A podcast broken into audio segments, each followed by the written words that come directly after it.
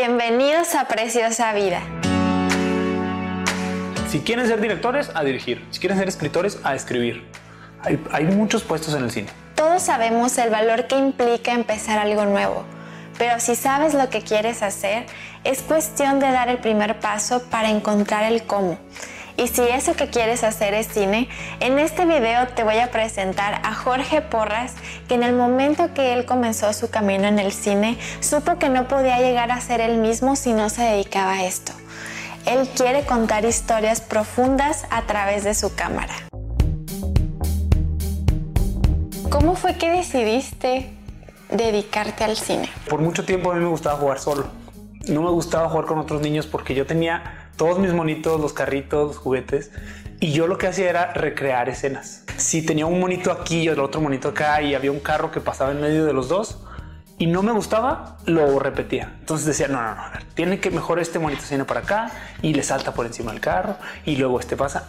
Entonces, como comprenderás, ningún niño me aguantaba los juegos y yo me desesperaba con mis primos. Sí, mis primos era que agárralo y ahora hay que le pegue. Y no, no, no, yo planeaba así como los movimientos ¿no? de, cada, de cada personaje y con la imaginación. Yo era mucho de, de inventar mis personajes. Tengo bocetos de personajes que hacía y nunca lo ubicaba con, con, las películas, con el cine, pero sí recreaba muchas cosas en los juegos hasta que quedaba perfecto. Ya después tuve la oportunidad de trabajar en un videoclub de unos tíos míos y para mí era el, mejor trabajo del mundo porque veíamos películas todos los días. Yo veía de cuatro a cinco películas diarias. Y por esa etapa también en la preparatoria, en, de los últimos años de preparatoria, en una clase una maestra nos encargó recrear una escena de una película. Yo estaba fascinado, yo estaba vuelto loco y actuaba y se reían de cómo actuaba, yo agarraba la cámara y bueno, una muy buena anécdota, ¿no? Como, como jóvenes pero para mí sí fue un cambio de paradigma. Para mí, en ese momento dije, ah, caray, yo quiero hacer esto toda la vida. Me encanta. Me encantó. Y también ahí vi que lo que realmente quería estudiar yo era comunicación. No, no, no te voy a decir que, ay, quiero cine. No, vi la entrada a comunicación porque me permitía comunicación hacer muchas de estas cosas. ¿Y en qué momento tú empezaste ya a hacer cine? O sea, que digo, pues eras comunicólogo, eras conductor. Así es. Pero ya en qué momento dijiste, bueno, yo ya quiero brincar al cine. Siempre estaba la espinita, ¿no? Siempre desde que entré a la carrera y por lo que había hecho yo en la prepa, yo quería hacer un cortometraje. Y tuve la oportunidad en la carrera de estudiar la materia de cine, la materia de producción audiovisual, con un maestro que quiero mucho, que es Nicolás Anacabe, es vasco, y él venía de producir cine, él es documentalista y en la carrera hicimos un par de, cortometrajes, los primeros como todo, ¿no? muy feos y, muy experimentales. Pero ya en el último semestre eh, hice un corto que me gustó, me gustó mucho como quedó. En los últimos dos semestres, de hecho, hicimos un cortometraje con el equipo que había en la escuela y ese fue lo que, ya como que cerró el ciclo, ¿no?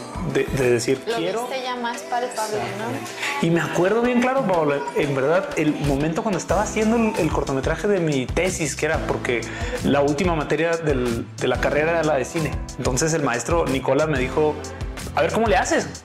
Me haces un cortometraje completo, solo escríbelo o consigue otro guion, pero hazlo hice una convocatoria y conocí a gente muy, pues, muy talentosa con la que aún colaboro.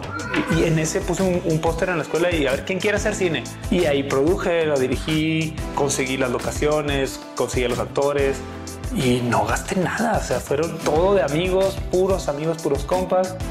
Escribimos un, un guioncito y me acuerdo bien claro a lo que iba, a lo que quería comentar es que se me hizo muy pesado y estaba muy, muy cansado y estaba muy como que a punto de tirar la toalla. Pero sí cruzó por mi mente el pensamiento de que era la última vez que iba a hacer un cortometraje.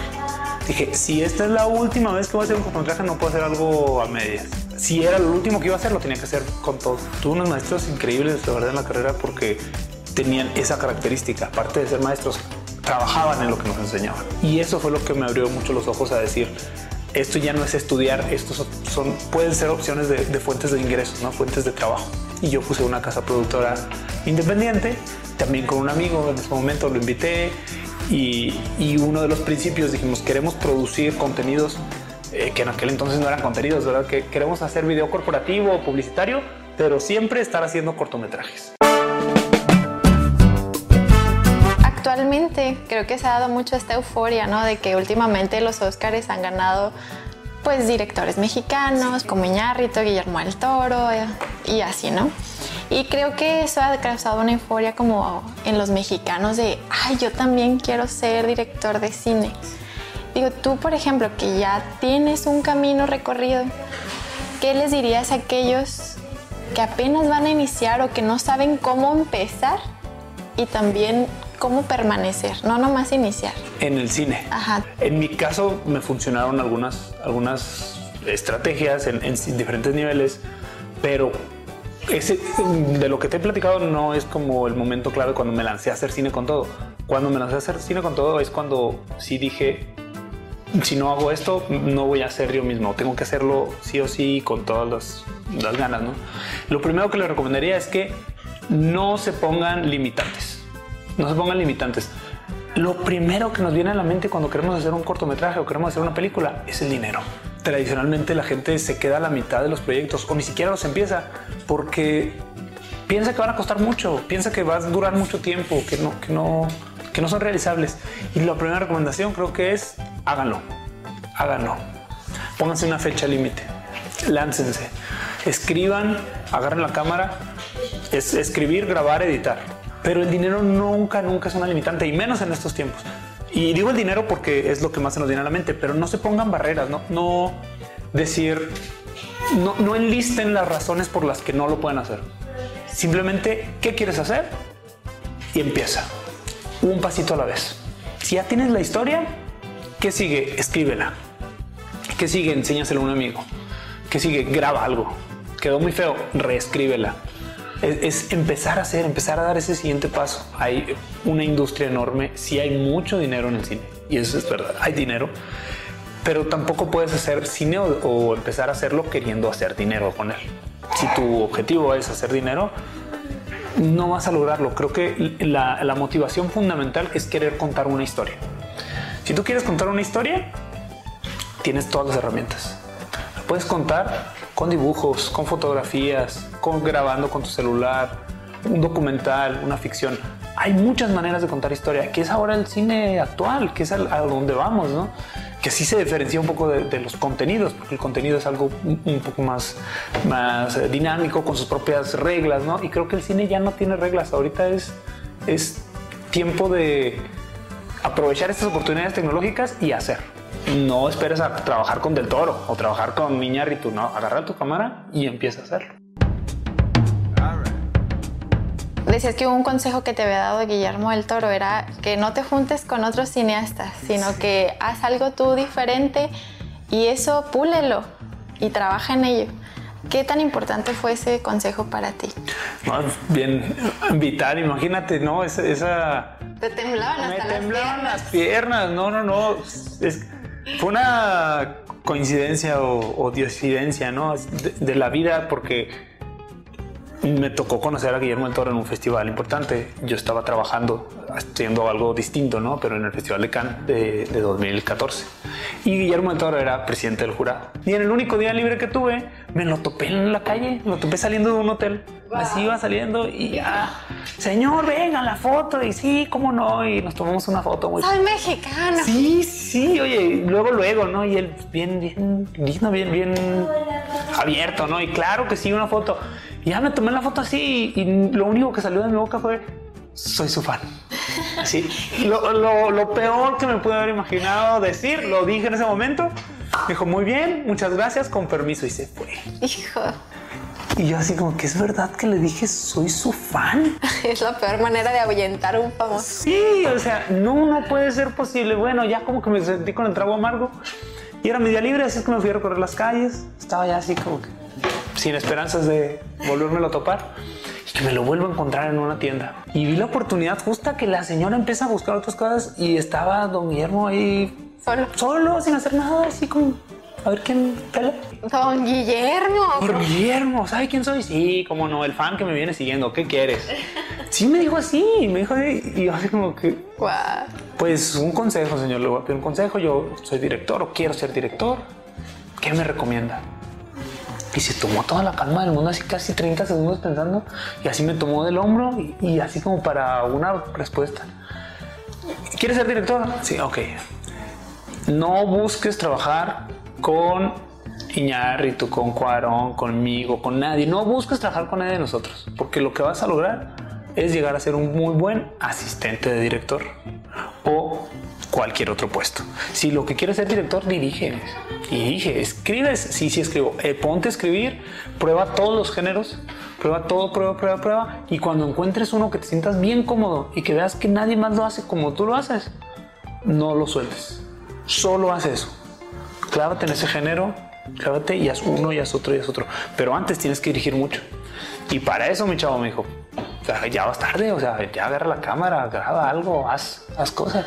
Lamentablemente o desafortunadamente, solo he hecho una película en mi vida hasta ahora y, nos duró seis años, nos costó seis años. Si quieren ser directores, a dirigir. Si quieren ser escritores, a escribir. Hay, hay muchos puestos en el cine. Productores, sonido, edición. Oye, cuando uno se queda, que nunca se queda al final de la película, todas las personas que salen para una sola película. Imagínate, ¿has visto los créditos de DreamWorks o de Pixar así churros? Y es gente profesional, realizada, que no, algunos a lo mejor sí quieren ser director, pero la mayoría no buscan ser más que editor de audio o diseño de animación o gerente de locaciones. Hay muchos puestos. Pero para conocerlos, para saber de qué se trata, pues hay que estar haciendo también. Mm, yo en algún tiempo tomé clases de pintura. Sí. Y, y mi maestro decía, es que un cuadro realmente nunca se termina. Lo que hace uno es que lo abandona. ¿Tú en qué momento, por ejemplo, ahora que acabas de terminar tu documental El Gran Salto, en qué momento tú te sentiste satisfecho con el resultado? Porque en cualquier arte uno dice, ah, es que padre, puedo mover aquí, ay, todo acá, y así, miles de detalles, ¿no? Y pongo el ejemplo de la pintura porque uno como que ya dice, ok, ya lo voy a soltar. Hay que soltarlo.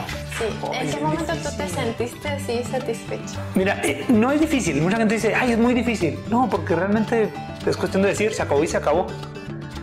Pero nunca vas a estar conforme. Cuando la película no se termina, una película no está terminada hasta que la ve el público. Cuando la proyectaron en el cine por primera vez, ahí dije, ahora sí ya está acabada. Y claro que yo en el cine, la vez que la vi, le encontré errores y le encontré cosas que podía pulir. Y después de verla tres, cuatro veces ya proyectada en los festivales, ya no la quiero volver a ver porque se siente feo, ¿no? Ay, es que tan solo, si hubiera cambiado esta por esta toma.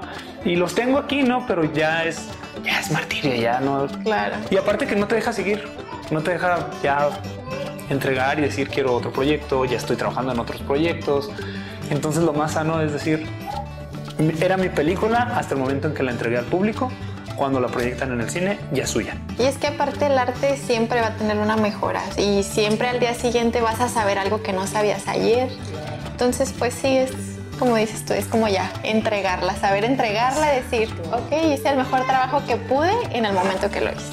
Exactamente, pero si te digo, estoy muy orgulloso del resultado. Qué el cine ha hecho tu vida más preciosa? Mi esposa, mi hijo, e, ellos realmente hicieron mi vida más preciosa y sí siento que vivo plenamente ya en esta etapa que estoy como papá con ellos. Pero el cine es una herramienta vital para transformar la sociedad. Quizá no de una manera tangible e inmediata, pero está moviendo conciencias. Creo que para transmitir un mensaje, el que sea el mensaje que quieras dar, es ahora la herramienta más práctica sobre todo ahora que los niños están siendo educados de una forma audiovisual. O sea, ¿por qué el cine ha hecho mi vida más preciosa? Por ese acceso a tantas historias. Porque el, contar una historia es un círculo vicioso o virtuoso, no es un círculo virtuoso que te permite acceder a más historias y a conocer gente de diferentes culturas, diferentes entornos. De ahora que estoy con el deporte, wow, conocí muchísimas cosas del deporte y, y cuando empiezo a explorar otros temas, pues eso, eso sin duda enriquece mucho la vida, igual o más que la escuela o que otras cosas que se puedan aprender. Haciendo cine, haces unas relaciones increíbles, duraderas, como la gente con la que trabajas, y también conoces a gente que quizás solo ves una vez en la vida, pero con unas historias tan únicas, tan profundas, tan, tan distintas, que yo creo que sí le dan ese sazón a la vida, ¿no? Y, y, es lo que me encanta seguir haciendo, seguir conociendo historias, seguir viajando, seguir teniendo esa posibilidad de, del acceso a la historia de cada quien para yo contar. Y lo repito, háganlo, pónganse una fecha límite, láncense, escriban y agarren una cámara.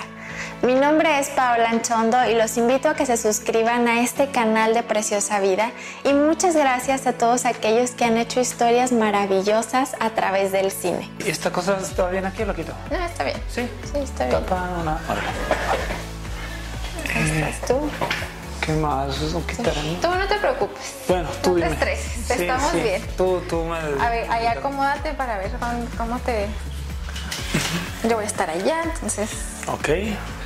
Ahí estás. Tú flojito y cooperando yo. Bueno, yo me perfecto. encargo de esto, no te preocupes. Me, me chance de ver el cuadro. Ese es el abierto, ¿verdad? Claro. ¿Ese es de los dos? ¿Y tú crees que la vida es preciosa?